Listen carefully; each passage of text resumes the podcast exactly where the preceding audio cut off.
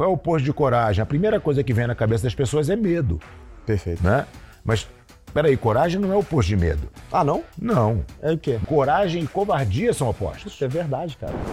Fala galera, eu sou o Thales Gomes e esse é um episódio do Papo de Gestão, um podcast do G4 Educação em que eu converso com os maiores gestores do Brasil. Aqui você vai aprender as lições que eu gostaria de ter escutado na minha trajetória e vai participar de conversas com pessoas que eu admiro sobre gestão, liderança, alta performance e outros assuntos que são necessários para você ser um líder 4.0. E no final, não esquece de ir no Instagram do arroba G4 Podcasts para me falar o que, que você está achando sobre esse projeto.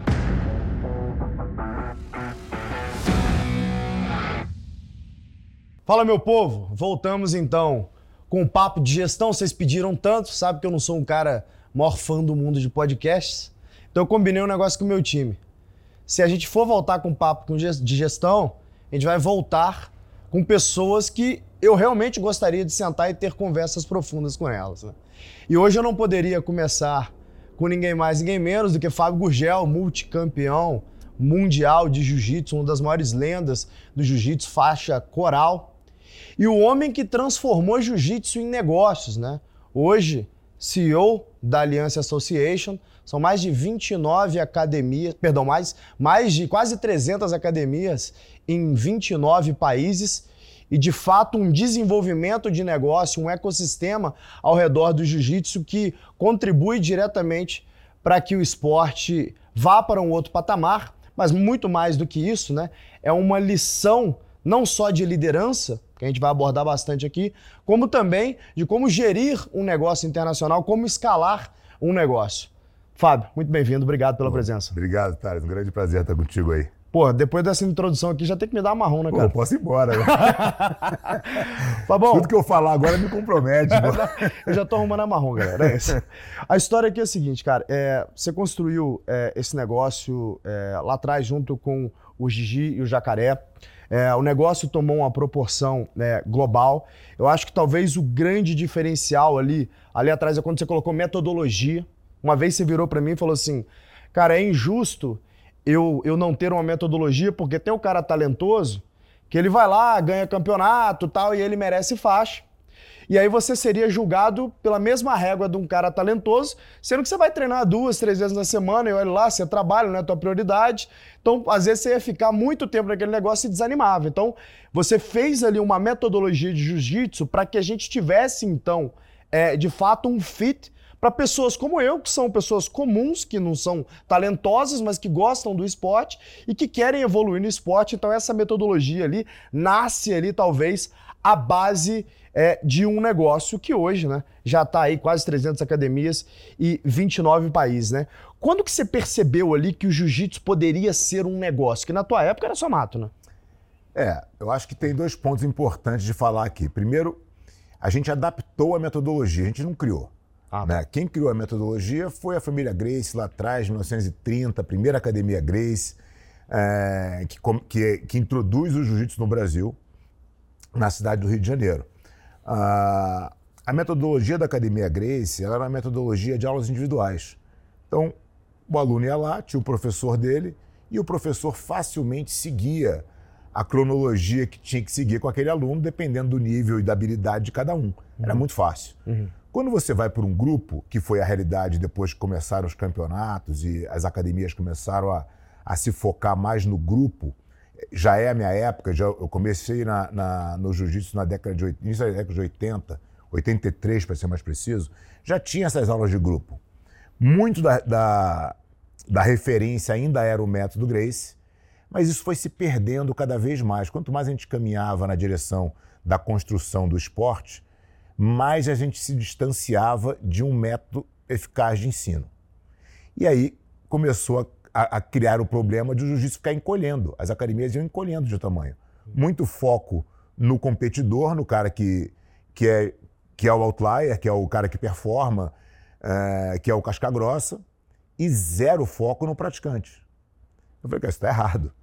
De alguma forma está errado. E aí eu tenho essa sacada de falar, cara, eu tenho que voltar ao que era, mas a realidade é outra. Como é que se adapta? E a gente criou o primeiro método de grupo de ensino, que é uma dinâmica totalmente diferente. Porque como é que você faz para tratar um cara que está na primeira aula e o cara que está na quarta. E o cara que está na décima. O cara que está na décima sabe muito mais que o cara que está na quarta. Com certeza. Então, você tem que criar um sistema para que todo mundo fique confortável. E, de novo, o aprendizado tem que ser justo. Você tem que ser avaliado pela sua performance, pelo seu, pela sua evolução.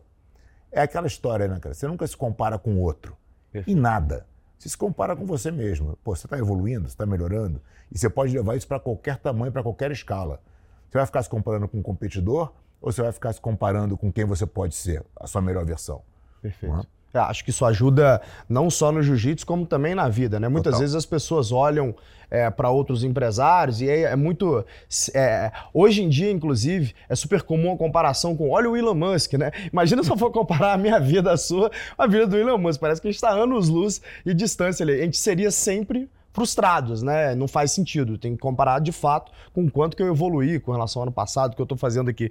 Mas todo o meu ponto aqui que eu trouxe ali da, da metodologia é que isso foi a base da transformação, então, da aliança em um negócio, né? Porque então você cria a metodologia ali é, da aula de grupo, faz então um negócio que deixa de ser um negócio nichado no outlier, no competidor, e passa a ser um negócio para pessoas comuns como eu, que gostam do jiu-jitsu, que querem ser praticantes. Isso dá, de uma certa forma, uma escala para o teu negócio, de modo que você pode replicá-lo, né? É, como é que foi essa, essa, essa transição entre ter uma academia que vocês tinham no Rio de Janeiro para poder começar a replicar isso aí para o mundo quando, afora? Quando a metodologia começa, porque antes, e a dificuldade, tem um, tem um benefício disso, mas também tem uma dificuldade que vem junto. Né? O crescimento, quando ele não é estruturado, né, ele tem essas coisas. Você cresce muito rápido, mas depois você tem que parar tudo e arrumar a casa. Normal. A gente foi, fez isso, a gente era uma equipe de competição que foi criando, foi crescendo e os alunos que eram criados ali iam montando outras academias alianças sem muito controle. Quando a gente tem a metodologia definida, a gente falou, opa, peraí, Agora a gente tem de fato um produto replicável. Agora a gente tem de fato um produto que a gente pode despersonificar o jiu-jitsu. Uhum. Né? Porque uma coisa é você ir na academia do Fábio, outra coisa é você ir numa academia lá em Dublin que vai te dar a mesma aula. Perfeito. Isso só acontece através da metodologia. Claro. Então a gente despersonifica o, o, o professor e faz o negócio se tornar muito mais forte. E é isso que a gente vem cada vez mais fazendo. A metodologia inicial é, ela foi o, o, pontapé, foi o que fez a gente enxergar que esse era o caminho, uhum. mas a metodologia vai se desenvolvendo. Né? Agora, por exemplo, a gente está num, num processo de desenvolvimento do nosso curso de law enforcement. A gente vai começar a atender as polícias, né? Incrível. É, principal, principalmente nos Estados Unidos já tem mais essa consciência, uhum. mas é um produto que pode tranquilamente ser replicado no Brasil também. Ah, qualquer país. É. Né? E aí é isso, a metodologia vira um, vira um produto, despersonifica, não é o professor mais que tem que ser a grande estrela, o método é. Perfeito. O jiu-jitsu é. Inclusive esse ponto que você falou sobre law enforcement, né? O cara, o emblemático caso do George Floyd, lá, né, que acabou morrendo por causa da abordagem policial. É, a gente teve a oportunidade de conversar no particular sobre isso. Você falou, olha, talvez se esse policial tivesse sido melhor treinado, isso não teria acontecido, né? Que você não tem essa necessidade. E, né? sabe uma curiosidade desse caso em particular? A gente, a nossa academia de Minneapolis atende muita gente da polícia. Tem um, um, uma grande parte do departamento de polícia que faz jiu-jitsu. Esse, esse oficial, em particular, nunca fez uma aula. É, claramente não. Entendeu? Porque, obviamente, você não precisa daquilo para poder é, imobilizar uma pessoa naquele sim, momento, sim. né? Bom, não estou fazendo juízo de valor, só estou falando que sim, é um fato. Um policial melhor treinado é, teria evitado um problema nacional, né, que foi com um país como todo. E aí, pensando especificamente em modelo de negócio, né? Como o nosso podcast aqui é Papo de Gestão, acaba entrando hum. um pouco uhum. mais no modelo de negócio. Você tem, então, essas 300 academias em 29 países e agora você falou de, um, de uma nova avenida de crescimento, que é vender um serviço de treinamento para as polícias, para o law enforcement. Você gera o lead através de um time centralizado que você tem na Alliance Association e distribui esse lead para que a academia local atenda? Ou como é que funciona esse processo ali dentro? É, assim, o nosso, o nosso foco de negócio é ainda nos nossos afiliados, né? Então a gente tem as nossas 300 academias, o nosso trabalho principal na Association é dar suporte para essas academias terem mais sucesso, terem mais alunos. O que, que é esse suporte? Né? Esse suporte é parte técnica, é metodologia, plataformas de metodologia, como, uhum. é que, como é que essa metodologia chega em todos os professores.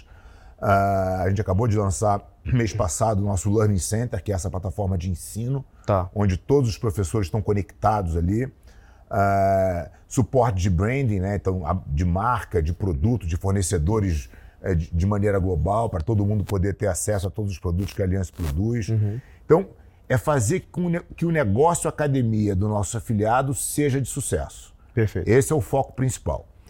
O que, que a gente está olhando agora? Que a gente tem esse modelo de afiliada, mas que a gente também pode ter as nossas flagships próprias. Né?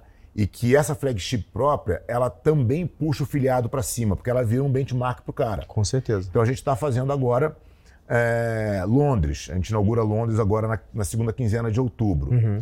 Então Londres é um ponto na Europa muito importante. A Europa talvez seja o, o, o continente aí com mais, com mais campo para a aliança trabalhar, que ela é menos, tem menos representatividade porque a gente nunca teve nenhum grande campeão nosso indo para a Europa. Uhum. Então a gente faz essa flagship em Londres, está fazendo uma nova em São Paulo, uh, que vai ser nos Jardins. Estamos uhum. uh, fazendo um em Dallas, nos Estados Unidos, e outra em Atlanta. Então a gente vai começar, a gente pretende fechar esse ano com quatro flagships próprias. Uhum. Né? Isso abre um novo campo de negócio dentro do nosso, do, do nosso ecossistema. Perfeito. Né? E nesse modelo de flagship, então, é, você sempre traz um sócio local, investidor ou um sócio operador? Como é que funciona? Normalmente, até agora, tem sido investidores. Uhum. A gente tem operado. Né? Então, uhum. a gente tem os nossos professores, a gente faz a operação centralizada, muita coisa centralizada daqui, e o que precisar local lá, a gente contrata e faz. O próprio né? professor, ele é o operador? Não. Não. não. A gente, Você tem um administrador, gente, é, então? Tem que ter um administrador. A gente entende que o professor tem que estar focado no aluno. Faz sentido. Né? o professor que a gente já teve que fazer tudo, né? De bater o corner e correr para cabecear, claro. mas esse não é o, melhor modelo.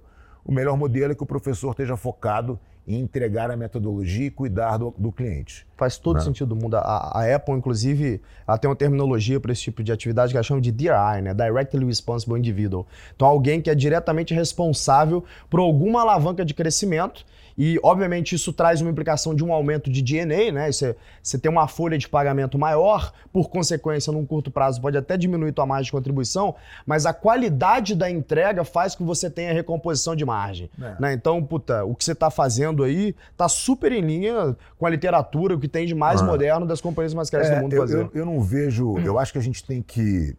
O jiu-jitsu é uma coisa que tem um engajamento muito grande, né? Se ele é bem feito. Uhum. A gente viu aí na, na, na, pandemia o mercado fitness caindo 75% e o jiu-jitsu 30%, né? Exato. Pelo pertencimento, pelo Exato. engajamento. Isso é cuidar de gente, cara. Isso é olhar para as pessoas e fazer aquilo ser realmente importante. Como é que a gente potencializa isso? Né? O professor tem que estar muito mais preocupado em atender esse aluno do que em fechar o, o caixa do dia. Concordo. Pô. Entendeu? Tem gente para fazer isso, isso não é o grande problema. Trabalhar o professor sentido. é mais difícil. Se eu formar um faixa preta capacitado para dar aula, para ter esse entendimento, é um processo difícil e demorado. De fato, né? Porque assim, um faixa preta ele demora o quê, Fábio? Uns 10 a 15 anos para ser formado? É, vai. Pegar um cara especial aí, 8.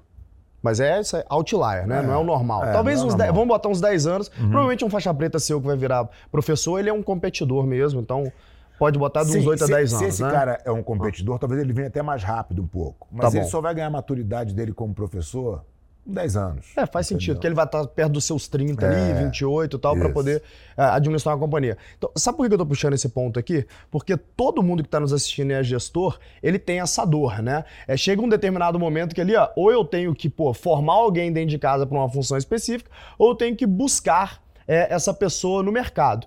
E várias vezes, né, talvez a maioria do tempo, o que a gente faz é uma composição dos dois, né? Eu formo determinado nível de pessoas aqui que eventualmente eu posso subir para um cargo de liderança e, obviamente, como o business não pode ficar esperando, eu tenho que buscar no mercado também. No caso de vocês, 100% dos seus professores são formados pela aliança ou você busca em mercado também? Não, a gente, a gente, o mercado busca a gente mais do que a gente busca no mercado. É, eu tenho um entendimento de que o jiu-jitsu tem muita carência nesse aspecto de gestão, tem muita carência de direcionamento. Uhum. Então a Aliança acaba sendo um polo é, onde as pessoas vêm buscar e querer se associar para, que, para ter os negócios delas melhor geridos. Uhum. Então a gente recebe muito, a gente não vai muito atrás. Uhum. E a gente cuida de formar. Né? Então, a gente está agora no, no, movimento do Instituto Aliança, que a gente pode falar um pouco mais para frente, claro. mas o Instituto fecha esse ciclo, né? Como é que eu tiro o garoto que não tem oportunidade, mas que é um cara que tem potencial de ser um outlier, construo ele na fase de, de atleta dele, faço esse caminho dele ser acompanhado de uma formação é, mais completa, não só como professor, mas como entendimento de negócio, como uhum. cidadão mesmo, uhum. né? E pego esse cara lá na frente e falo, pô, esse cara aqui é um cara responsável por uma flagship de amanhã. Né? Perfeito. Então a gente começa a criar essa maquininha de gente, porque não há dúvida nenhuma que esse é o gargalo, esse é, o, é a maior dificuldade, né? Perfeito. Onde é que a gente vai buscar essa mão de obra qualificada que demora tanto para você construir? Eventualmente, teu instituto ali não só é um mecanismo de transformação social, oportunidade para esses garotos, mas também vira quase que um programa de trainee, né? Você vai treinando Cara, aquele garoto ali, né? muito sincero com você, eu não acredito no, na benevolência altruísta. Eu gosto do que me faz bem. Perfeito. Né? Então, como é que eu faço bem me fazendo bem também? Perfeito. Eu nunca estou cansado para isso, né? A famosa virtude do egoísmo Exato. da nossa querida Ayn Rand. Né? assim, eu faço, eu faço, eu tenho consciência de que eu faço bem para milhares de pessoas que estão conectadas com o jiu-jitsu através das minhas escolas. Perfeito. Né? Perfeito. Mas isso obviamente me beneficia também. Óbvio. O e só assim vai ser O engraçado é, que é o seguinte, eu não estou cansado nem um dia para me fazer bem. e só assim vai ser Acordo todo dia disposto a fazer bem para mim e, consequentemente, para os outros. Esse alinhamento é que eu acho que é que deve ser a busca é o que as pessoas chamam de propósito de vida, né? Perfeito. É o que é, é, é a dialética da vaidade de Dostoiévski, né? Como é que você como é que você alinha o seu ego com a sua questão humanitária? Uhum. Quando essa coisa está alinhada, você ganha o propósito na sua vida. Perfeito. Eu queria trazer um ponto ainda, antes de, eu, de a gente exaurir esse assunto é, do negócio da aliança, que eu acho que é super importante aqui para a gente traduzir para os negócios das pessoas que estão ouvindo aqui. Você falou ali sobre o momento da pandemia que o jiu-jitsu caiu roughly metade do que tinha caído o mercado fitness, né? Na verdade, menos que a metade. Um, e aí você falou de pertencimento, que é um tema importantíssimo quando a gente fala de construção de marca. Uhum. Todo mundo que tem uma companhia que chega a um determinado tamanho, tem ali uma área de branding, tem uma diretoria de branding, tem uma verba destinada à construção de uma marca cujo objetivo primordial é deixa eu aumentar o pertencimento, as pessoas que consomem a minha marca terem então orgulho de consumir a minha marca. É a verdade, por exemplo, para quem consome Nike, para quem consome Apple, né? Então, pô, as pessoas pegam adesivo da Apple lá do MacBook que comprou e cola esse negócio no carro, cola esse negócio puta, na, no caderno, né? Uhum. Para mostrar que, olha, eu sou do clã que consome essa marca. Aliança é a mesma coisa. O meu carro não tem nenhum adesivo. O único adesivo que tem no meu carro é da Aliança. Uhum. Por quê? Porque eu tenho um orgulho enorme de fazer parte de um grupo como esse. Né? Então, esse negócio de pertencimento me fez, por exemplo, durante a pandemia, não pagar, parar de pagar academia em nenhum momento, por mais que eu não uhum. tivesse é, tendo aula ali. Até teve as online ali, mas pra ser sério, eu nem assisti. É. Mas eu pagava porque eu queria fazer parte desse grupo. A gente só fato. queria mostrar que a gente tava fazendo alguma coisa, né? A gente sabia não, que a online de jiu-jitsu não ia rolar. Né? Mas, anyway, anyway, isso de fato é verdade. O, o, o, o, fato de eu pertencer a algo me dava um sentimento tipo assim, cara, isso aqui é minha casa. É, né? Eu tenho que ajudar a manter a minha casa ali. E, e, e, e, mais do que isso, tipo, por exemplo, eu, eu consumo aula particular e, para ser sincero, eu pago uma vez por semana, eu devo ir uma vez por mês uhum. e continuo pagando porque eu quero ter aberto para eu poder consumir isso. Então, quando você estica meu LTV ali, eu devo estar num cohort, pô, super especial ali da Aliança, mas quando eu converso com outros alunos que eventualmente não estão no mesmo cohort, eles têm o mesmo orgulho que eu tenho uhum. de fazer parte de Aliança. Por consequência, o que, que a gente vira? Replicadores, né? O efeito disso no meu business plan ali é: se eu tenho replicadores, quer dizer que eu tenho crescimento orgânico. Se eu tenho crescimento orgânico, quer dizer que eu diminuo meu CAC. Se eu diminuo meu CAC, quer dizer que eu aumento minha margem de contribuição e aumento meu potencial de crescimento e geração de receita. É um ecossistema completo ali, saudável de crescimento criado em cima desse pertencimento. Você acha que você é capaz de elencar para a gente aqui quais seriam os elementos primordiais para quem está nos assistindo? Tentar replicar esse, esse play de pertencimento para suas marcas? Cara, eu acho que a, a questão do pertencimento está muito ligada a alinhamento de valor. É verdade. Né? Então, assim, você vai lá e, e, no teu caso específico, as pessoas que te dão aula têm os mesmos valores que você. A é mesma é ética de trabalho que você. Né? Você não chega lá, o cara tá desleixado. É verdade. Dizer, Você, isso, isso construído ao longo do tempo, né? Vai se provando ao longo do tempo que aquela marca de fato tem valor, que aquilo ali é o que, é o que diz, né? É verdade. Então, assim, a gente é de verdade. E, é, e às vezes ser de verdade é difícil, até porque é, ser de verdade demora tempo para você se provar de verdade. Claro. Então, como é que você traz pertencimento para uma marca nova? Não, não, vejo como. Né? É um processo. Tem que ter você, tempo. Né? Você vai tendo tempo e você vai reforçando aquela mensagem, aqueles valores para os stakeholders todos, né? Uhum. Porque não é só o aluno, né? O legal, quando você olha a aliança de fora, assim, você tenta dar... E eu faço esse exercício constantemente, de dar um zoom out, falar, deixa eu tentar sair desse...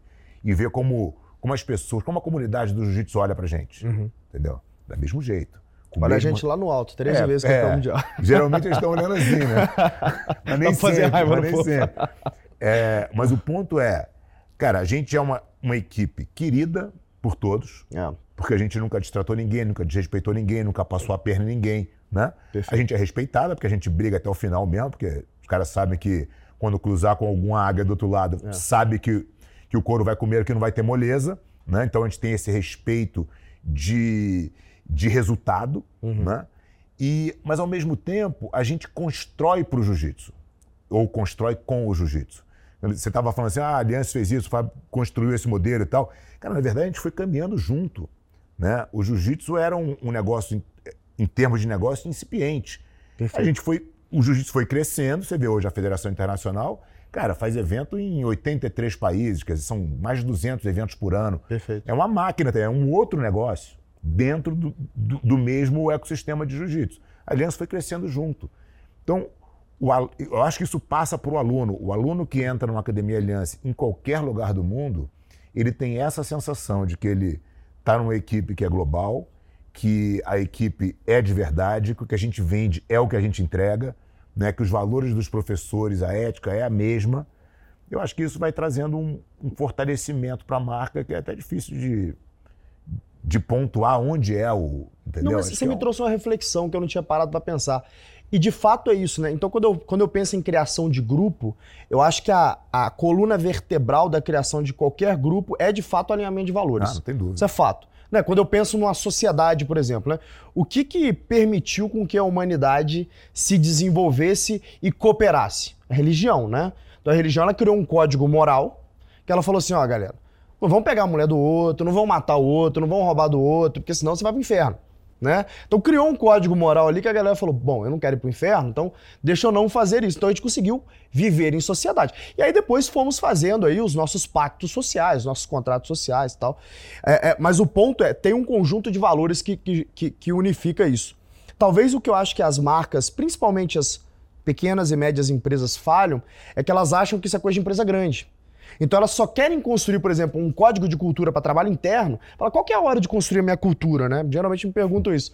Pô, será que eu sou grande o suficiente de construir cultura? Cara, alunos que perguntam isso para mim, o cara tem 400 funcionários, tá me perguntando isso, qual é a hora de construir cultura? Eu falo, cara, a boa notícia você já tem uma, a má que você não participou da definição, né? é, né? Sim. Porque cultura se constrói, sim, né? Sim. E eu me lembro de um caso, rodando aí onde eu vou pelo mundo, quando eu tenho chance, eu acabo treinando uma aliança, né? Me lembro de um caso de um membro específico reclamando comigo: ah, eu fico puto porque o Fábio me obriga a comprar os kimonos da aliança. Agora, olha o benefício disso, né?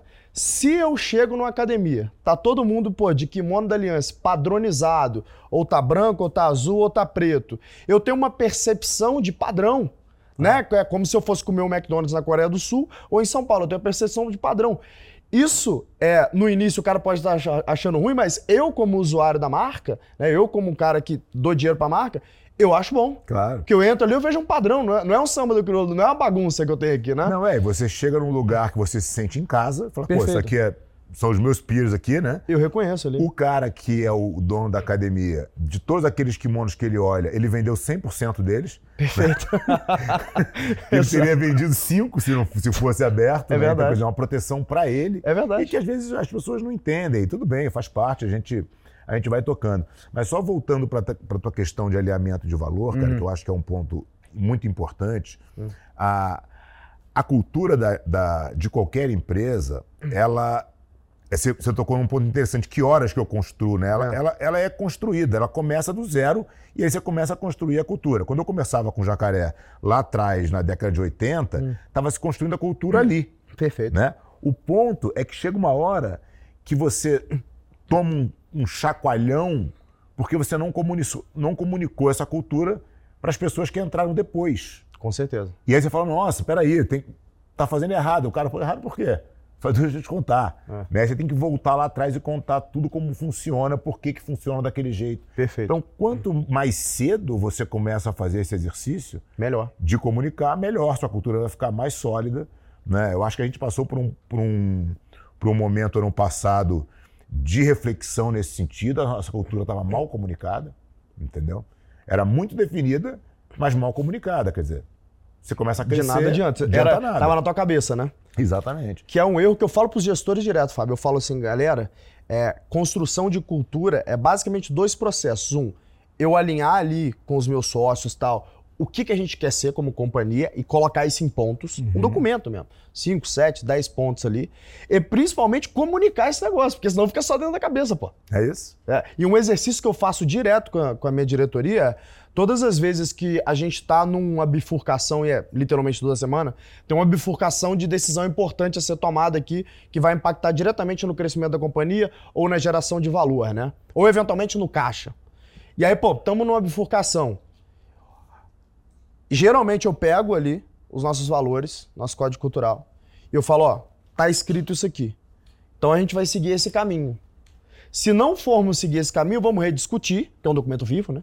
E vamos mudar esse código, como já fiz. Sim. Falei, pô, isso aqui já não faz mais sentido pra gente. Então vamos mudar isso aqui, já que a gente quer seguir esse caminho. Então, a, a cultura, na verdade, pra mim, e eu acho que deveria ser pra todo gestor, ele é, na verdade, uma bússola. É, pô, quando o caminho tá turvo, eu não sei muito bem pra onde ir, pra onde que essa bússola É, tá apontando? Sim, sim. Né? Os meus valores vão ajudar a fazer Não, isso. e ali. tá na dúvida que você vai fazer ou não, olha pra, olha pra cultura e fala assim, pô, tá contra. Se tiver contra, não faz, pô. É. Né? Ou reescreve. É, Esse que é meu Bom, ponto. se você for reescrever, tudo bem, você tem que reescrever em conjunto, né? Exatamente. Mas o que eu tô dizendo é assim, é, a gente viveu esse momento, eu entendi que a gente estava com, a com a cultura mal comunicada. Aí, então tá, então vamos, vamos escrever a cultura. A gente estava na reunião, eu falei, liga a câmera e grava aí. Bacana. Eu falei a cultura inteira em 40 minutos, Botou na plataforma. botei lá a cultura, falei, agora extrai aqui os, os 10, 12 pontos que a gente precisa para gente escrever o nosso documento. Mas eu fiz direto, porque para mim é muito natural. Claro. né? Foi onde, exatamente como eu fui criado, junto com o Jacaré, com o Gigi, do, o que a gente pensa, como a gente pensa. Perfeito. E aí ficou muito fácil e faz todo sentido para todo mundo, porque não é diferente de como a gente age. Com certeza. E aí você volta para a questão do alinhamento de valor. Pô, você faz o que você fala? Ah, que se não fizer, não adianta nada. Meu. Se não, entendeu? Você pode ser o cara mais mirabolante, mais genial, que dá o mais resultado. Mas, cara, se a gente tem alinhamento diferente de valor, puta, eu não quero ser liderado por você. Não tem nada mais importante no meu entendimento em liderança de que alinhamento de valor. Perfeito. Concordo Entendeu? plenamente, cara. Inclusive, sobre walk the talk que você está falando, né? De ser aquilo que você fala, é super comum as empresas, por exemplo, falar: ah, nós somos uma empresa que o cliente é a prioridade. Pô, é mesmo? Você tem uma área de CX? Não, então o seu cliente não é uma prioridade. Você metrifica NPS? Não, então não é Não. uma prioridade. Metrifica NPS, sim. E o que, que você faz com isso? Tem action point? Ah, não, não, Não, tem é. acompanhamento. Então não, Não é uma prioridade. nada, é. Então É. o ponto é, tudo que eu coloco ali tem um desdobramento, tem um efeito de segunda ordem. Claro. E tem que ter um responsável, que a gente falou no início do papo aqui, do Dear Eye. Quem que é a pessoa diretamente responsável por aquela alavanca de crescimento da companhia? Isso tudo vai formando, então, o trabalho desse gestor, né? Porque muitas vezes as pessoas acham que, ah, eu como gestor, então, eu tenho que só achar a pessoa, colocar no lugar ali e, pô, e aí ficar batendo bumbo aqui, deixa eu olhar o caixa, como é que tá ali. Pô, não é isso. É. Isso aí é gerir padaria e olha lá, É. né? Quando você está construindo um negócio, tal qual você construiu, qual a gente está construindo aqui no G4, você tem vários efeitos de segunda ordem, que é o nosso trabalho, então, criar regras. E o que eu mais vejo, Fábio, na medida que a empresa vai crescendo, vão ficando mais complexas essas criações de regras, e aí muitas vezes, o que, que a gente começa a fazer? A postergar as conversas difíceis. E eu quero chegar nesse ponto com você, eu quero ver como é que você faz isso aqui. Do nosso lado aqui é o seguinte: em vários momentos, eu e o meu time de diretoria ali, os meus sócios, a gente se viu postergando conversas difíceis, porque a gente falou, cara, já estamos com tanto no nosso prato aqui, deixa esse negócio pra eu tratar depois. Só que aí quando eu vou olhar pra trás, eu falo, cara, esse depois era lá em fevereiro, hein? Tamo, vamos começar a colocar deadline para as conversas difíceis. Então, temos um ponto difícil aqui a ser conversado, coloca ali e qual que é o deadline que a gente vai tratar esse negócio. Porque senão vai se postergando e as regras vão ficando mais complexas. É, por exemplo, os negócios têm diversas unidades de negócio, diversos departamentos. Aí, eventualmente, dentro da companhia, você tem um portfólio de produtos que podem competir entre si pela geração de leads da companhia. E aí, qual é a regra? Quem que pode ligar para o lead primeiro? Como é que é o fluxo de aquisição daquela companhia? São todas conversas difíceis que geram tensão entre as áreas, mas que se você deixa o pessoal sem saber a regra, é pior que eles não sabem como trabalhar. E aí eu trago um pouco para você. Na tua vida, eu imagino que você praticamente teve uma vida de conversas difíceis, né? Porque você está criando um esporte que, na minha opinião, o jiu-jitsu é o esporte individual mais coletivo que existe, né? Porque se eu não tiver um bom companheiro de treino, eu não evoluo, não consigo entregar resultado ali. Eu entro sozinho no tatame, mas eu dependia da minha equipe inteira para eu estar preparado para entrar sozinho naquele momento. E aí você, quando você está montando uma equipe campeã, que é a mais campeã de todas, 13 vezes campeão mundial, você tem que fazer algumas escolhas difíceis e, principalmente você que tem muito talento na mão, né? Em determinado momento eu acredito que você tinha dois, três atletas que poderiam ser aquele que vai nos representar na categoria e você tinha que escolher um, cara. Como é que é o processo de fazer essa escolha aí? Quando é pareado tecnicamente, entendeu? Então, é... passei por, esse- por essa situação várias vezes, né? Porque Ah. você tem mais atletas do que vagas na categoria, isso Exato. é muito comum. É, Você tem a categoria absoluto, que é, o, Uhum. que, é, que é a joia da coroa, né? Que todo mundo quer lutar, porque é o título mais importante. Uhum. E você tinha uma época com muitos campeões e, eventualmente, o mais pesado às vezes se sente no direito, porque ele acaba sendo tendo mais chance numa categoria aberta de peso. Claro. E eu já fiz escolhas que não eram, não eram o que as pessoas todas acreditavam que era o melhor. Mas eu, eu conhecia muitos meus atletas, né? Então eu sabia, mesmo o cara que ia reclamar comigo, ele sabia que eu sabia qual era o por que que ele não estava, né? Porque eu tinha a- o time muito na mão. Então tive poucos, poucos pontos de. Até tive insatisfação de atleta reclamando e tal, mas eu acho que, cara, se tá na tua mão decidir, você tem que decidir. A pior coisa que tem é você não decidir. É óbvio. Né? Porque aí vira um caos, né? Então eu sempre decidi, eu sempre fui justo. E, e aí acho que é o ponto, né? É... Pau que dá em Chico, dá em Francisco. A regra é igual para todo mundo. Né? Então não existe privilégio de ninguém. Existe sim, pô, o Tales dá mais resultado? É o Tales que vai. Ah, por que, que o Tales que vai? Porque ele dá mais resultado. Perfeito. Simples assim. Então você Entendeu? criou essa regra desde sempre. Sempre. Desde sempre. Eu escolho, mas eu escolho baseado em resultado, em chance real de ganhar. Né? Tá, mas e, e se você tem dois atletas que disputam na mesma categoria e aí eventualmente, pô, como é que o cara vai provar resultado se ele tá no banco ali, ele não consegue Você não, você não prova resultado em um campeonato, né? Você prova resultado ao longo da carreira? ao longo da tua carreira. Tá bom. Se você vem num ano, isso já aconteceu, tá? Tinha, tinha um cara que era campeão mundial de dois anos atrás. E tinha um cara que dessa data pra frente ganhou tudo. Tá. Aí estão os dois brincando. Esse cara tem o título Uhum. e esse cara tem o resultado. Pô, quem eu acho que tem mais chance de ganhar aqui? Pô, o cara que tá no Talvez movimento né? ganhando tudo. Né? Porque o atleta não muda, são os mesmos atletas no circuito. Uhum. Né? Então não é porque esse cara foi campeão mundial dois anos atrás que ele tem a vaga desse cara que está no melhor momento. Uhum. Então, se, eu, se eu tinha que decidir, eu decidi em função do time, do que eu acreditava. Perfeito. É, errei, já errei, mas eu acertei muito mais do que, do que eu errei essas escolhas, entendeu? Definitivamente. Que eu fazia totalmente isento de, de qualquer tipo de privilégio. Eu fazia pelo time, entendeu? Perfeito, O time em cara. primeiro lugar. E acho que a grande dificuldade de ser gestor é exatamente tomar as decisões difíceis, né? Porque decisão fácil é, pô, é mole tomar, É, né? é. Agora, as contraditórias, as difíceis. E, e- e eu acho que exige muita coragem, né, Fábio? Muitas vezes, assim. Que, tipo assim, tem aquela que muitas vezes as pessoas que estão ao seu redor falam assim, cara, eu acho que você tá errado. Uhum. Mas você tem a convicção de que tá certo. Você fala, puta, eu vou ter que bancar essa, mas se eu tiver errado vai ficar feio, hein, cara?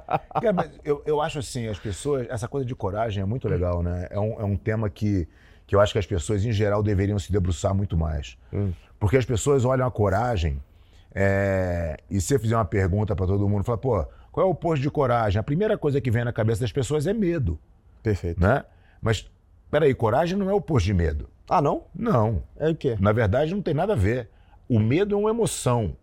O medo é uma emoção que você não controla se ela vai acontecer ou não. Ela acontece, ela é, ela é inata. Eu tô com medo. Perfeito. Né? O ponto é, eu vou enfrentar o medo, coragem. Eu vou fugir do medo, covardia. Coragem e covardia são opostos. Puta, é verdade, cara. E esses opostos são estados de espírito. Se você escolhe a via da coragem, a via da coragem é a via da virtude. É o cara que enfrenta dificuldade, é o cara que, não, que vem de caro, que, tem, que é resiliente, que cai, que levanta.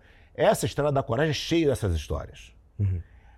A estrada da covardia, que é o oposto, é a, a estrada da trapaça, da hipocrisia, do, do finge, finge que é, mas não é. É, é, tudo, é tudo falso. Né?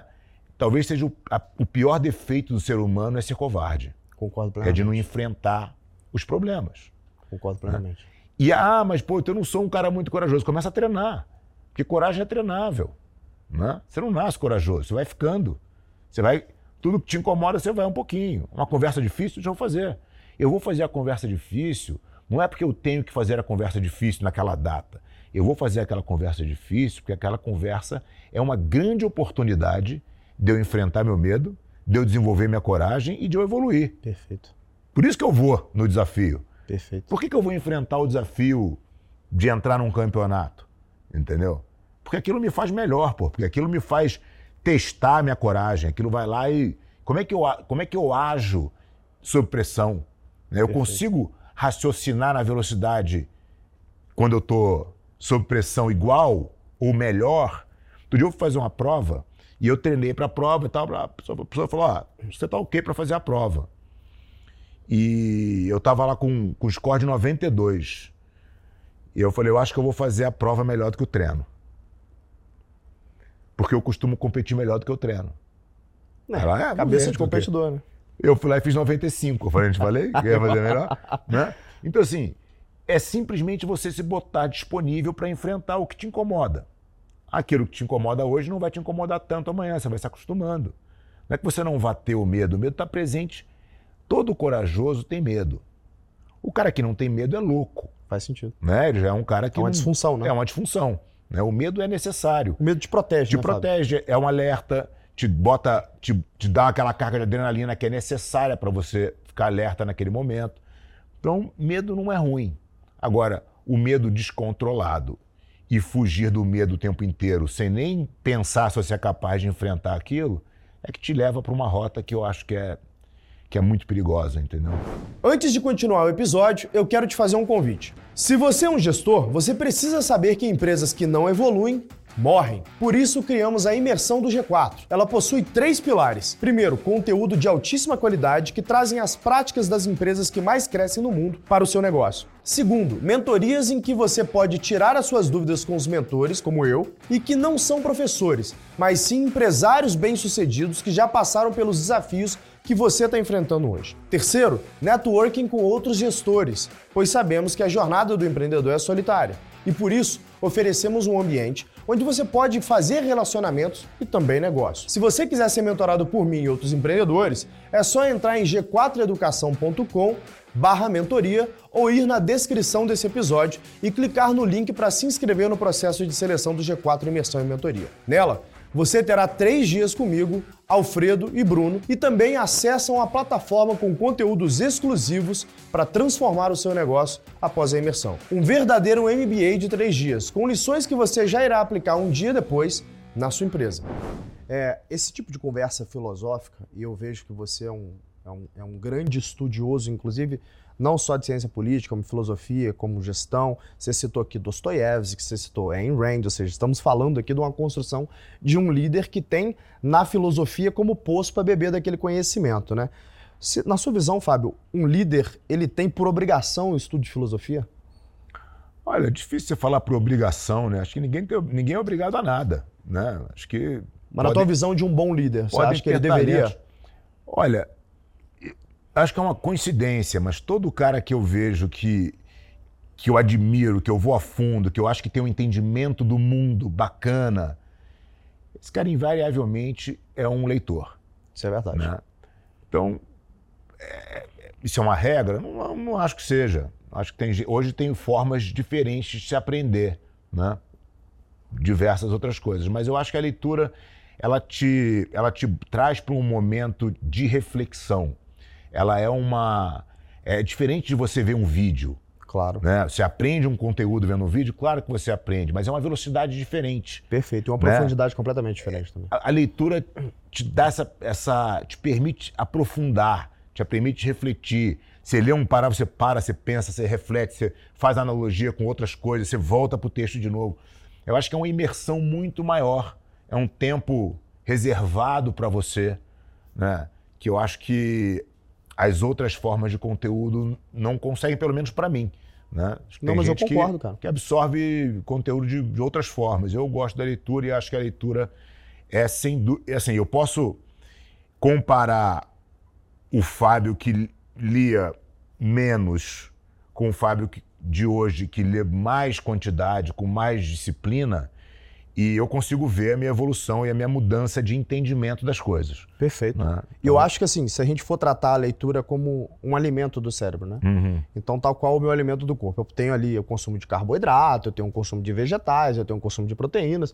Eu acho que o, o nosso cérebro, para o alimento intelectual, eu tenho um consumo é, né, de linguagem escrita, eu tenho um consumo de linguagem em vídeo, eu tenho um consumo de linguagem falada, que pode ser o podcast. Uhum. Então acho que é tudo uma composição. Sem a menor sombra de dúvida, aquele é, homem que ler, ele tende a ser um homem mais preparado do que aquele que não lê. Né? Não quer dizer que não tenham homens que não tenham um hábito de leitura que não vão ser preparados, como eu conheço vários casos de cara Aluno nosso aqui, cara do interior que tem empresa que fatura 2 bi por ano, o cara nunca leu um livro na vida. Livro, sim. E Tudo tem o cara que lê um monte e não consegue realizar nada, entendeu? E vai trabalhar tem um, monte, quem... tem um monte de intelectual aí que pô, não consegue fazer nada, né? Exatamente, então, cara. Não, não Mas... acho que é uma regra, não. Eu só acho que é uma coisa que para mim funcionou muito, acho que me ajuda demais.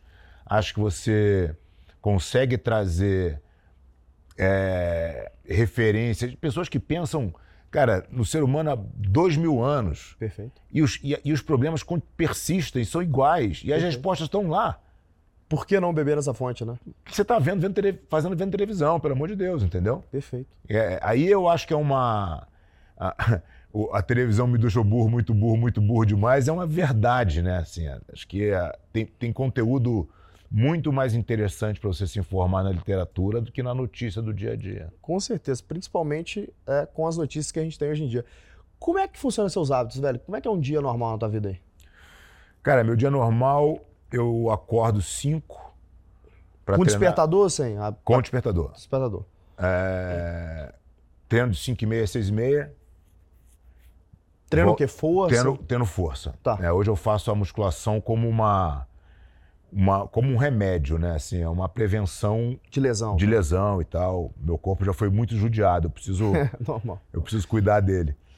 É, então eu faço essa musculação três vezes por semana, então que são os dias que eu acordo às cinco, volto para casa, tomo um banho, sento para ler, leio de sete às nove e aí vou pro escritório às nove e meia, dez e e aí tem meu dia no escritório. Toca o barco ali. Né? O jiu-jitsu acaba entrando. O jiu-jitsu entra três vezes por semana né? Então eu tenho uma, eu tenho minha aula de quinta-feira na Aliança São Paulo que é sagrada, que eu vou lá quinta-feira na hora do almoço, que é um dia inclusive que eu dobro o treino, que eu faço a musculação de manhã e treino na hora do almoço. Vou na academia sábado também fazer meu jiu-jitsu e tento botar o jiu-jitsu mais uma vez por semana. Então, tento fazer três de jiu-jitsu, três de musculação, é minha carga de, de treino aí.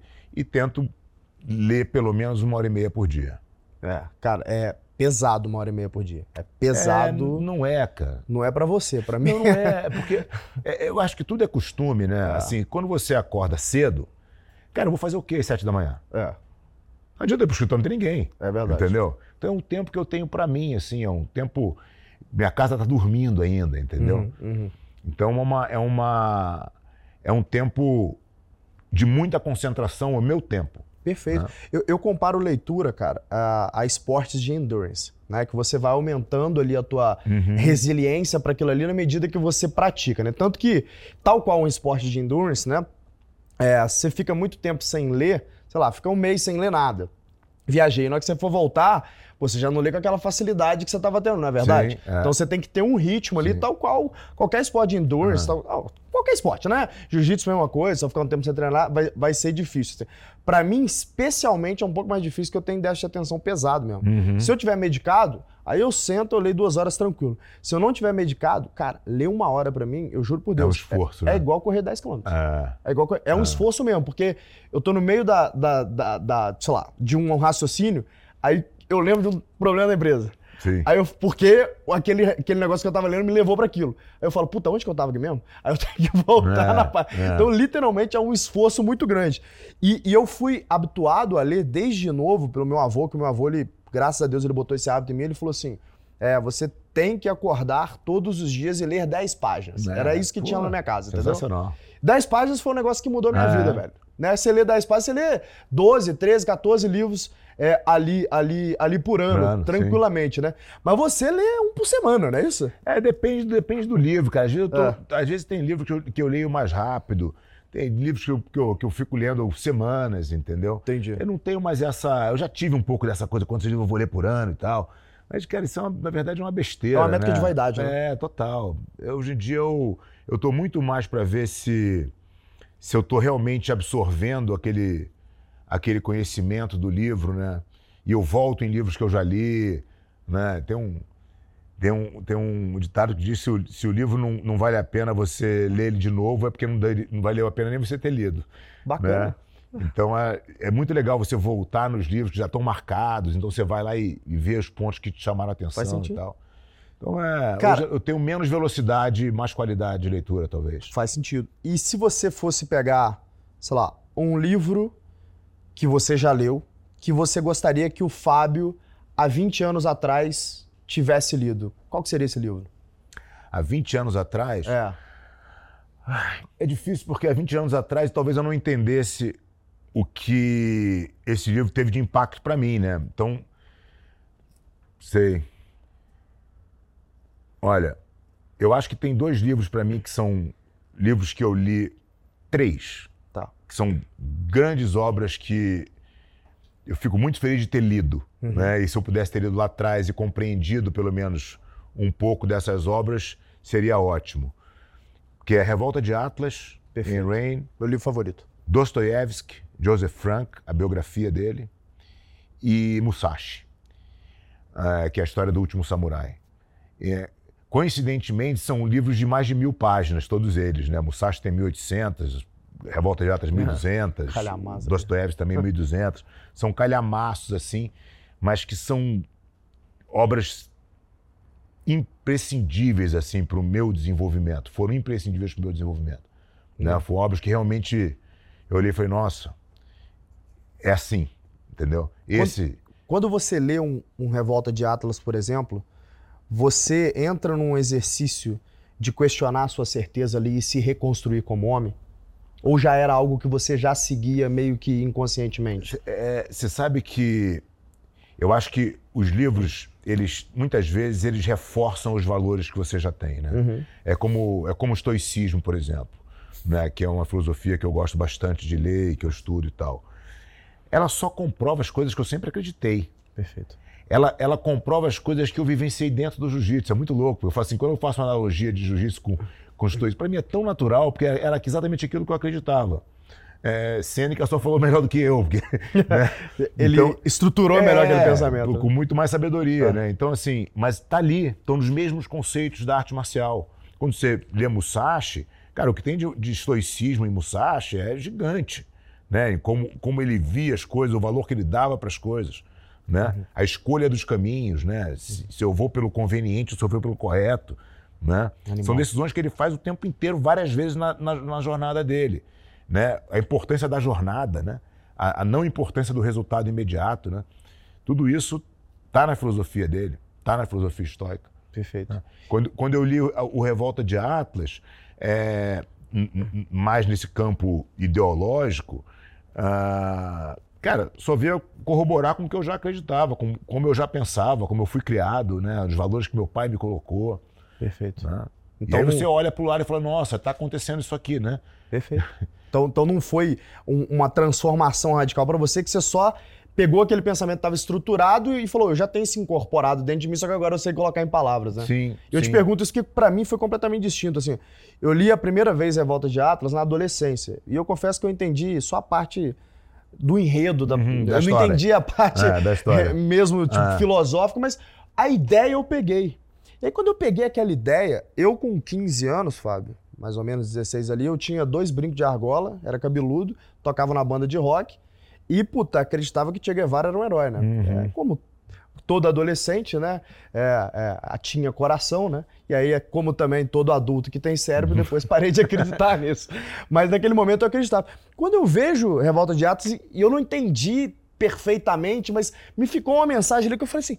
É verdade, né? Pra que, que alguém vai produzir, vai criar valor, se alguém pode chegar lá e, e tirar? Pô, não faz Ah. sentido esse negócio. Eu comecei a refletir e aquilo foi importante pra mim. Que o meu primeiro negócio eu criei quando eu tinha 14 anos, aí quando eu faço 16 eu tenho uma filha.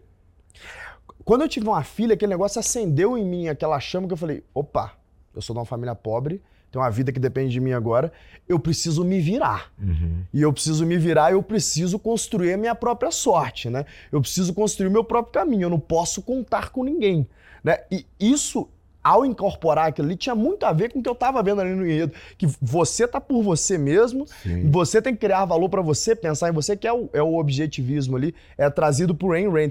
Foi um negócio extremamente importante é, na minha construção. O que só corrobora o que a gente falou é, anteriormente, né? Que o, o, o homem que se posta a ler, né? Ele tende a se desenvolver mais porque ele tem esses momentos de questionamento. E trazendo isso, traduzindo isso para o jiu-jitsu e comparando com os negócios, Fábio, assim, eu volta e meia eu falo no meu Instagram sobre isso que me pergunta, por que, que você leva do jiu-jitsu para a vida e é verdade, né? Assim, o jiu-jitsu, ele é um, para mim é um negócio assim, eu chego na academia, cara, eu tenho consciência que 50, 60% das vezes que eu rolar com alguém eu vou apanhar.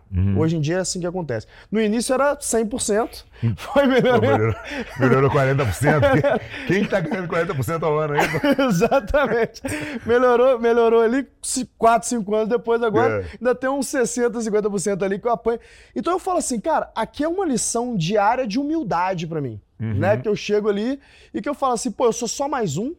Ninguém me trata diferente de nada por causa das coisas que eu já construí. Sou só mais um dentro da academia, o que eu amo, te ser sincero. claro. Chego ali, treino duro, do jeito que eu posso treinar, entrego o máximo que eu posso entregar, sei das minhas limitações, sento com alguém, alguém me explica alguma coisa e tal. E aí, quando eu volto pra vida, às vezes, que eu passo por essas decisões, essas bifurcações que são graves e que podem ter um impacto grande na companhia, eu juro por Deus que eu faço uma reflexão em cima de, fala, cara, o cara tá aqui, acabou de montar, né? E eu, pô, volta e meia, principalmente depois do Covid, eu comecei a ter um negócio de ficar desesperado. Quando as pessoas montavam em mim, me dava tipo uma crise de pânico. Quando as pessoas montavam em mim. Você foi um dos caras que me ajudou a superar isso. Falei, cara, adianta eu desesperar? Não. Então, pô, bota aqui, faço o frame, tento, pô, tirar uma perna aqui, depois que eu tirei uma perna, tô na meia guarda, tento repor, pô, tô na guarda, depois eu vejo o que eu faço.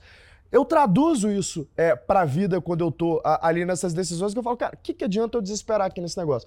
Vamos lá, cara, o que, que eu tenho de opções aqui, né? Esse é um negócio que funciona pra mim. Na tua visão, o que, que você acha que quem está nos assistindo aqui, o gestor, quais são os pontos que você acha que ele pode extrair do jiu-jitsu para usar ali para tua, pra tua vida como Muito gestor? bom. Você, você, você acabou de descrever um importante, É. que é te ensinar como agir sob pressão. Não. Então, eu imagino que todo, todo gestor é, viva sob pressão. Na verdade, ele foi Perfeito. feito para ficar afundado, segundo, Exatamente. né? Se- segundo o Ben Horowitz. Né? É. Você foi criado para ser afundado, de vez em quando você tira a cabeça da água. Perfeito. né? Mas é, mas é, você vive sob pressão. É. Como você lida com essa pressão?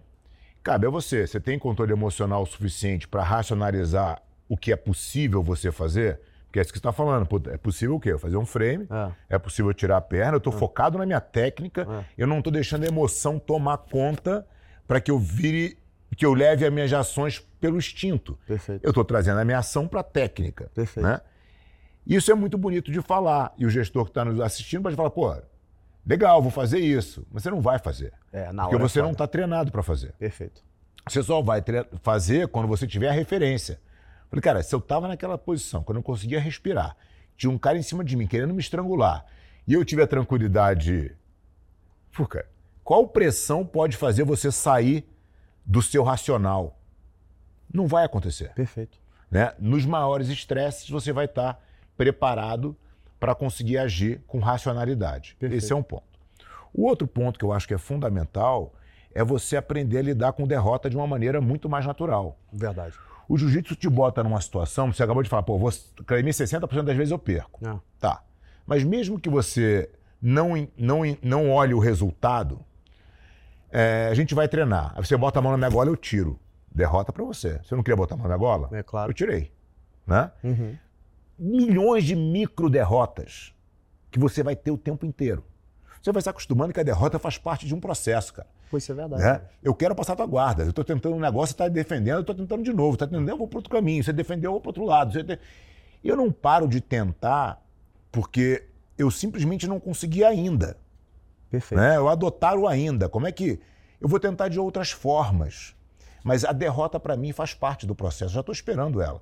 Eu não estou esperando que eu vou chegar aqui tudo vai dar certo para mim. Claro, pô. Quem Isso, é, isso seria um, um, um, uma utopia sem tamanho, né? Claro. Imagina que tudo que eu. Todo projeto que eu pensar, Pô, porra, golaço. Mais contribuição positiva, crescimento de três Não, não tem. Você vai perder um monte de É. vezes e vai ganhar de vez em quando. Claro. Né? Quando você acostuma que a derrota é parte de um processo de aprendizagem, você começa a lidar com a derrota de uma maneira muito mais natural. De verdade. Não é. De novo, não adianta eu te falar e você achar, não, agora tá legal, agora eu vou lidar com a derrota. Cara, quando você perder, você vai sentir. Porque você não está de fato acostumado a perder. É verdade, Né? cara. O jiu-jitsu te bota nessa condição. Então, perder é normal, é, assim, dar a volta por cima é normal, fazer só o que é possível é normal, né? Então, você, você vai se preparando, você vai se tornando uma pessoa muito mais capaz de controlar as suas emoções para que isso possa potencializar o seu raciocínio, Perfeito. o seu conhecimento, a sua técnica. Faz sentido demais pra mim. Porque quando eu não controlo é, essas minhas emoções, eu sou um escravo dessas emoções, né? Total. Se eu posso controlar, e por mais que não dê certo, mas eu sei o caminho e tento fazer alguma coisa, eu deixo de ser escravo e eu tô tomando ação. Eu, eu saio do modo passivo e entro no modo ativo, né? Pega, um- pega a emoção da ira. A emoção da ira, da raiva. que Se você sente raiva de alguém e aquela pessoa sabe exatamente como despertar a raiva em você, é ela que te controla, É verdade. né? Então, por que, que eu vou deixar a minha emoção tomar conta? E, de novo, a emoção você não, você não escolhe sentir ou não sentir.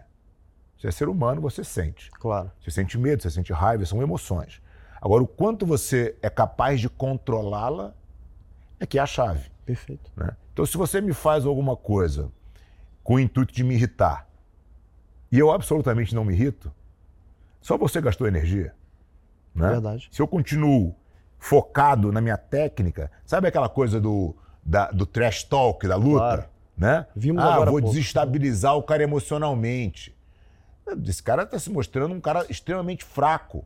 Se você permite que alguém entre na, no- na tua emoção e te desperte essa raiva a ponto de você perder a sua capacidade de, de decisão e de racionalizar a técnica, cara, essa pessoa te controla. Com certeza. Você vira um escravo dessa Você pessoa. vira um escravo dessa pessoa.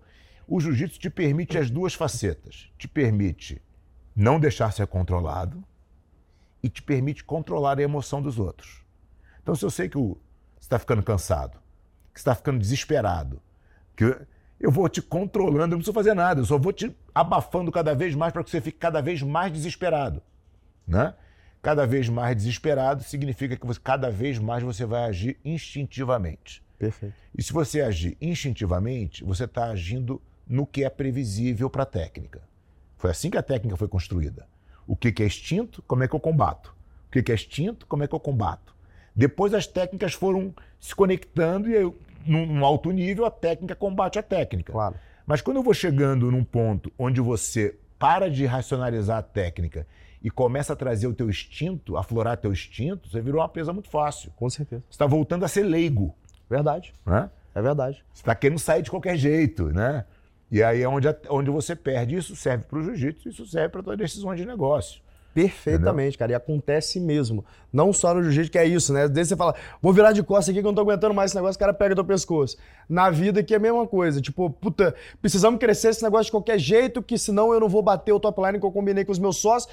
Acelera o crescimento, meu CAC aumenta, aumenta o adspend, né? Por, por, consequência, aumenta meu CAC, destrua a margem do negócio. É, vou vender de qualquer jeito, baixo é. preço, sabe as coisas aqui? É, é, é, né? é, é isso. Fábio, é, antes da gente entrar aqui, a gente estava falando sobre um ponto que eu acho importante a gente trazer para o pessoal, que é como que a gente lida com erros graves por parte dos nossos funcionários, das pessoas que trabalham com a gente, né? E aí falamos de um caso específico ali, onde uma pessoa errou gravemente e você teve um tipo de postura que eu falei, cara, eu vou começar a adotar esse negócio, né? Você quer falar um pouco sobre isso, não? Cara, eu, eu acho que a, o, o, o entendimento é assim, temos poder de mudar o passado? Não. Ninguém, né? Todo mundo vai concordar que a gente não tem. Se eu não tenho como mudar o passado, é, eu tenho que olhar o que, que eu vou plantar agora para colher ali na frente, né? O que, que eu posso fazer hoje que vai corrigir essa rota para que esse erro não aconteça novamente e que eu possa tirar o melhor proveito daquilo dali para frente. Perfeito. E às vezes quando você pega uma pessoa que cometeu um erro e, e você está hierarquicamente numa posição de, de poder ali, você pode reprimi-la e você o faz com, uma, com um martelo, né? Você destrói aquela pessoa porque ela está na posição de maior vulnerabilidade possível, porque ela acabou de cometer um erro. Isso é verdade. Né? É... Que benefício tem para você que não o de massagear o seu ego enraivecido? Porque você deixou aquela Nenhum. aquela aquela aquela consequência do ato dela tocar no seu, na sua emoção e te tirar do controle, que você já perdeu uma vez, né? Você deixou a ira te dominar. Perfeito. Aí você vem e descarrega uma, uma pessoa, porque você está numa posição hierárquica privilegiada, você vem e esmaga aquela pessoa, porque você destruiu aquela pessoa para sempre, ou pelo menos a relação que vocês poderiam ter um dia. Verdade. Né? Se o contrário disso e o que não é esperado é o acolhimento. O acolhimento não tem nada a ver com falar, pô, tudo bem, não tem problema nenhum que você fez. Não é nada disso. Né? Mas assim, a cagada já está feita. Esse, essa pessoa é uma pessoa que tem potencial, porque senão ela não estaria aqui. Claro. Né? Cara, eu vou abraçar. Não vou martelar em cima da cabeça. A hora que você estiver forte, talvez eu te martele. Agora não. Agora eu quero te levantar de novo. Por que, que eu vou é, chutar cachorro morto? Nunca gostei de fazer isso na luta. Eu quero lutar com quem tem, com quem me desafia, bater em cachorro morto não tem graça. Claro. Né? É o mesmo conceito. Então, eu acho que esse momento é o momento do, do abraço. Né? E, cara, abraça, se recompõe, vamos aí de novo, você nunca mais vai errar nisso. E quando você tiver lá na frente, se eu precisar te dar uma chamada e tentar entender qual foi os erros que você cometeu, a gente faz. Perfeito. Né? Então a diretriz aqui, que para mim ficou uma grande lição, é: tivemos um erro grave ali, mas que não é um erro que quebra nenhum tipo de código moral. É, isso aí. é um erro operacional. É, beleza. Né? é bom dizer isso. É. Que foi o caso do exemplo sim, que a gente usou sim. ali. É um erro operacional. Ao invés de eu entrar e amplificar esse problema martelando aquela pessoa ali, eu acolho Garanto que essa pessoa vai executar aquilo que eu preciso que ela execute e oriento, porque eu sei que ela não vai errar aquilo mais, principalmente por causa dessa atitude de liderança de acolher naquele momento do erro. Agora pensa, pensa na, na, em como isso pode reverberar dentro da tua organização. A gente está falando aqui de coragem, de medo, né? Como as pessoas têm medo de errar. Se a pessoa do lado vê você martelando um cara que errou, qual é o pensamento dela na próxima decisão, no próximo risco que ela tiver que tomar? Ela não vai tomar risco, pô. E se ela não tomar risco, ela vai fazer o quê? Ela vai fazer o básico. É só isso. Vai ficar sentada aqui nessa poltrona gostosinha sem fazer absolutamente nada. Perfeito. Ela para de visitar o extremo, né? Ela para de visitar. Quem, quem não corre risco não realiza nada, né? Perfeito. Você é um defensor dessa, dessa máxima. Eu já ouvi você falar disso várias vezes. É, então a gente tem que fazer com que o nosso time tenha coragem. Pô. Tem razão. Né? De se arriscar sabendo que é o seguinte, cara, vai lá. Se der errado, nós estamos juntos, velho. Perfeito. Quando eu ia, na minha época de atleta, eu ia competir, Cara, a única coisa. Eu, eu queria muito resultado, porque eu achava que aquilo era muito importante para a história que, do meu professor, da minha equipe, como aquilo significava para eles eu ganhar. Então eu lutava por mim, mas lutava por eles também. Claro. É... Mas eu sempre tive a certeza de, cara, não importava o que acontecesse lá, quando eu voltasse, pô, eu ia ter total suporte. Né? A única coisa que eu não poderia fazer, a única coisa que realmente é, são as questões de valores. Pô, se você chegar lá e tentar trapacear, claro. a história mudou. Se você chegar lá e, e fugir, a história mudou. Claro. Né? Tem, tem códigos de honra que você não. Né? Você é, são sabe os valores ali da organização. Né? Você não, não você pode, não pode mexer. O resto, ganhar e perder, pô, pelo amor de Deus, ganhar e perder. Faz parte, né? Faz parte do processo, né? Então, e essa segurança me fez ir muito mais, arriscar muito mais. Perfeito. Isso dentro da, da competição, mas isso também é um valor de casa. Né? Um valor que meu pai sempre falou, cara, vai aí. Se der qualquer coisa errada, a gente está aqui. Então eu sempre fui, pô, saí de casa muito cedo, vim embora para São Paulo, né? E, e, fui tocando a minha vida. E né? eu sabia que se tudo desse errado, quando eles estavam aqui, eu podia voltar lá e falar, deu errado, tem um, tem um canto aí, né? Isso te permitia tomar mais risco. Né? E eu acho que isso, o líder tem muito essa função. Você tem que ser o cara que. Você é o porto seguro do time, né? Perfeito. Se você martelar, você vira o boss. Concordei, cara. Antes de encerrar, de um campeão. O campeão, quando ele ganha o título mundial, como você já ganhou algumas vezes, né? Como é que funciona o dia seguinte de ganhar o título mundial? Você tira um tempo ali para poder relaxar um pouquinho, para poder comemorar, volta a rotina igual? Como que funciona isso? Por que, que eu estou fazendo essa pergunta? Porque o ponto é o seguinte: batemos a meta no dia 31. Dia 1, o que, que eu faço? Eu faço uma festa, eu comemoro com o meu time, eu sigo os meus padrões ali que eu tenho de operação, porque para você bater a tua meta virar campeão mundial, é, pô, anos ali, né, de treino, de dieta, bater peso, lutar tudo. Como é que funciona o dia seguinte? Vamos lá. É, resultado e meta, né?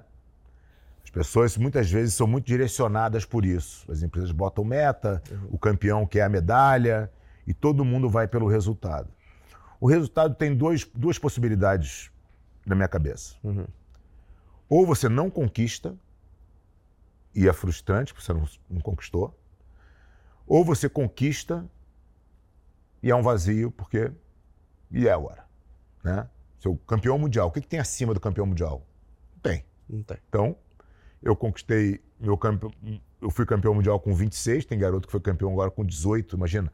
O cara com 18 anos é campeão mundial. Faz o quê? Mais nada? Parou? né? Então, assim, eu não entendo que a gente é, deva buscar o, o resultado como objetivo. Eu acho assim, o que, que eu estou construindo, né? Dentro do jiu-jitsu, eu sempre penso, como, qual é o meu legado? Quando eu morrer, o que, que vão contar de mim? Ah, o Fábio fez isso, fez isso, fez isso, fez um monte de coisa, né? Então, quando eu terminei o campeonato mundial, eu vou comemorar? Pô, claro que eu vou comemorar. Um, é um grande feito. Mas na segunda-feira, e aqui não precisa ser de forma literal a segunda-feira, mas claro. é, é, na sequência, Cara, eu estou treinando de novo, porque eu quero const continuar construindo esse legado, que é muito maior do que um resultado. Né? Pode ser um Michael Phelps com 30 e poucas medalhas de ouro de Olimpíada. Se ele tivesse parado no campeão olímpico, é. Pô, que é mais que isso para um atleta? Não tem mais nada. Né? O cara foi 32. Por que, que foi 32? Porque não era o resultado. Eu, assim, eu quero ser o maior nadador da história. Eu quero ser o... Então, como é que você constrói... Quando você trabalha para o seu legado, o resultado é parte de um processo. Faz sentido. Se eu perco, beleza, eu continuo, porque eu estou construindo meu legado e as derrotas fazem parte disso. Claro. Se eu ganho, igual. Né? Eu não me desmotivo, porque você está construindo um negócio que é muito maior e muito mais importante. Qual é o, qual é o propósito? Trabalha para quê? Para que você faz as coisas? Cara, eu, tudo que eu faço é para a construção do meu legado pessoal. Né? O que vai ser hoje, eu estou inserido dentro da aliança, do juiz, mas podia ser outra coisa. Quantas pessoas, e cada vez mais hoje em dia, mudam de atividade, mudam de ramo. É o legado pessoal de cada um. Faz né? todo sentido do mundo. Que você não pode parar nunca, que você não tem essa de, ah, ganhei. Não, ganhou, comemora, celebra, tudo isso é muito importante. Né? Mas, cara, boleto, boleto vai continuar chegando na segunda-feira. entendeu? Ele vai pro campeão mundial, o jiu é ótimo. Pô, campeão mundial, e agora? Falou, o boleto vai chegar segunda-feira lá igual, velho. Exatamente. Entendeu? Continua o trabalho. Né? Continua né? o trabalho. Continua o trabalho, não se não se acha demais porque você ganhou alguma coisa, nem se acha de menos porque você perdeu. Né? A gente só vai ver quem é e quem não é lá na frente. Véio. E ego, velho? Como é que controla ego aí? Puta, imagino você, em algum momento, você deve ter tido ali seus issues com ego, como eu também já tive, como conheço vários outros campeões, ou não? Você sempre foi um cara super controlado não? Eu acho, que, eu acho que o ego faz parte. Eu não, eu não acho o ego uma, uma necessariamente ruim. Eu acho que o ego tem que estar tá equilibrado. Perfeito. Né? Eu acho que quando você vive numa, na, na egolatria ao ponto do, do ego ser teu inimigo, é quando você quer tudo para você. Né? O tudo para você é ruim. O tudo para você é vazio, mesmo que você consiga. Uhum. Né? Ah, eu quero ser campeão, eu quero ganhar todo o dinheiro, eu quero, eu quero tudo. Tá. E quando você olhar, não tem ninguém do teu lado, você não tem nada. Verdade. Né? O, o, o, que.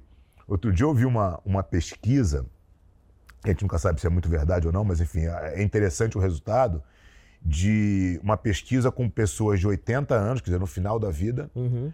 é, todos eles bem-sucedidos, e aí falam para ele elencar os melhores momentos. E todos os melhores momentos estão relacionados à amizade, risada, nada a dinheiro, nada a bem material, nada a nada. Quer dizer, então assim, você querer ser o cara para ter a glória, ter o dinheiro, ter as coisas, né?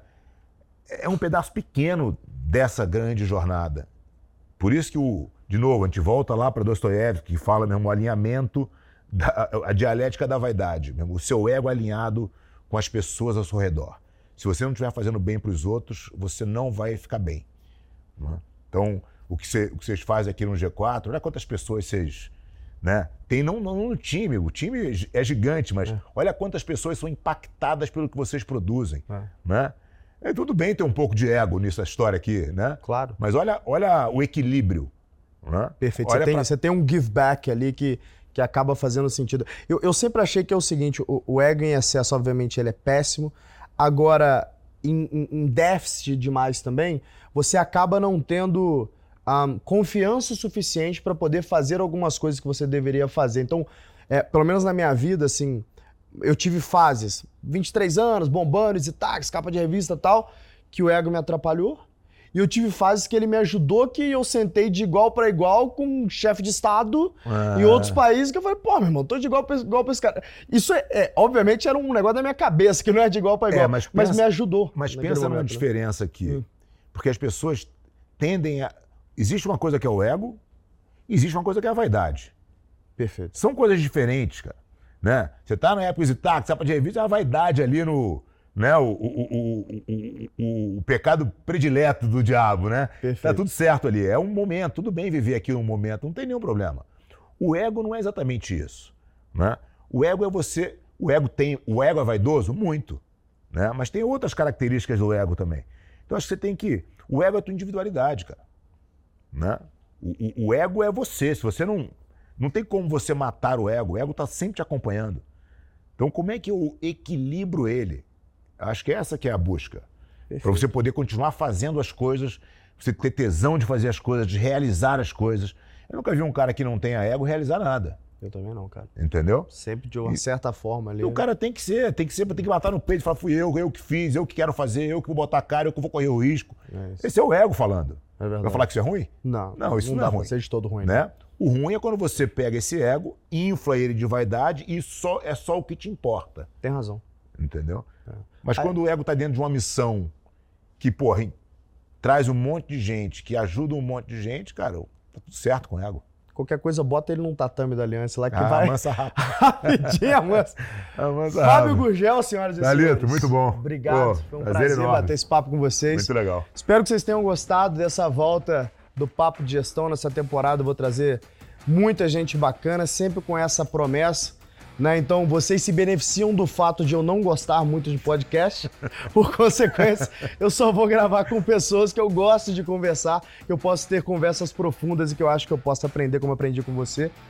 Fiquem ligados então, compartilha, comenta, manda para quem você acha que precisa assistir esse papo. Até o próximo Papo de Gestão. Valeu.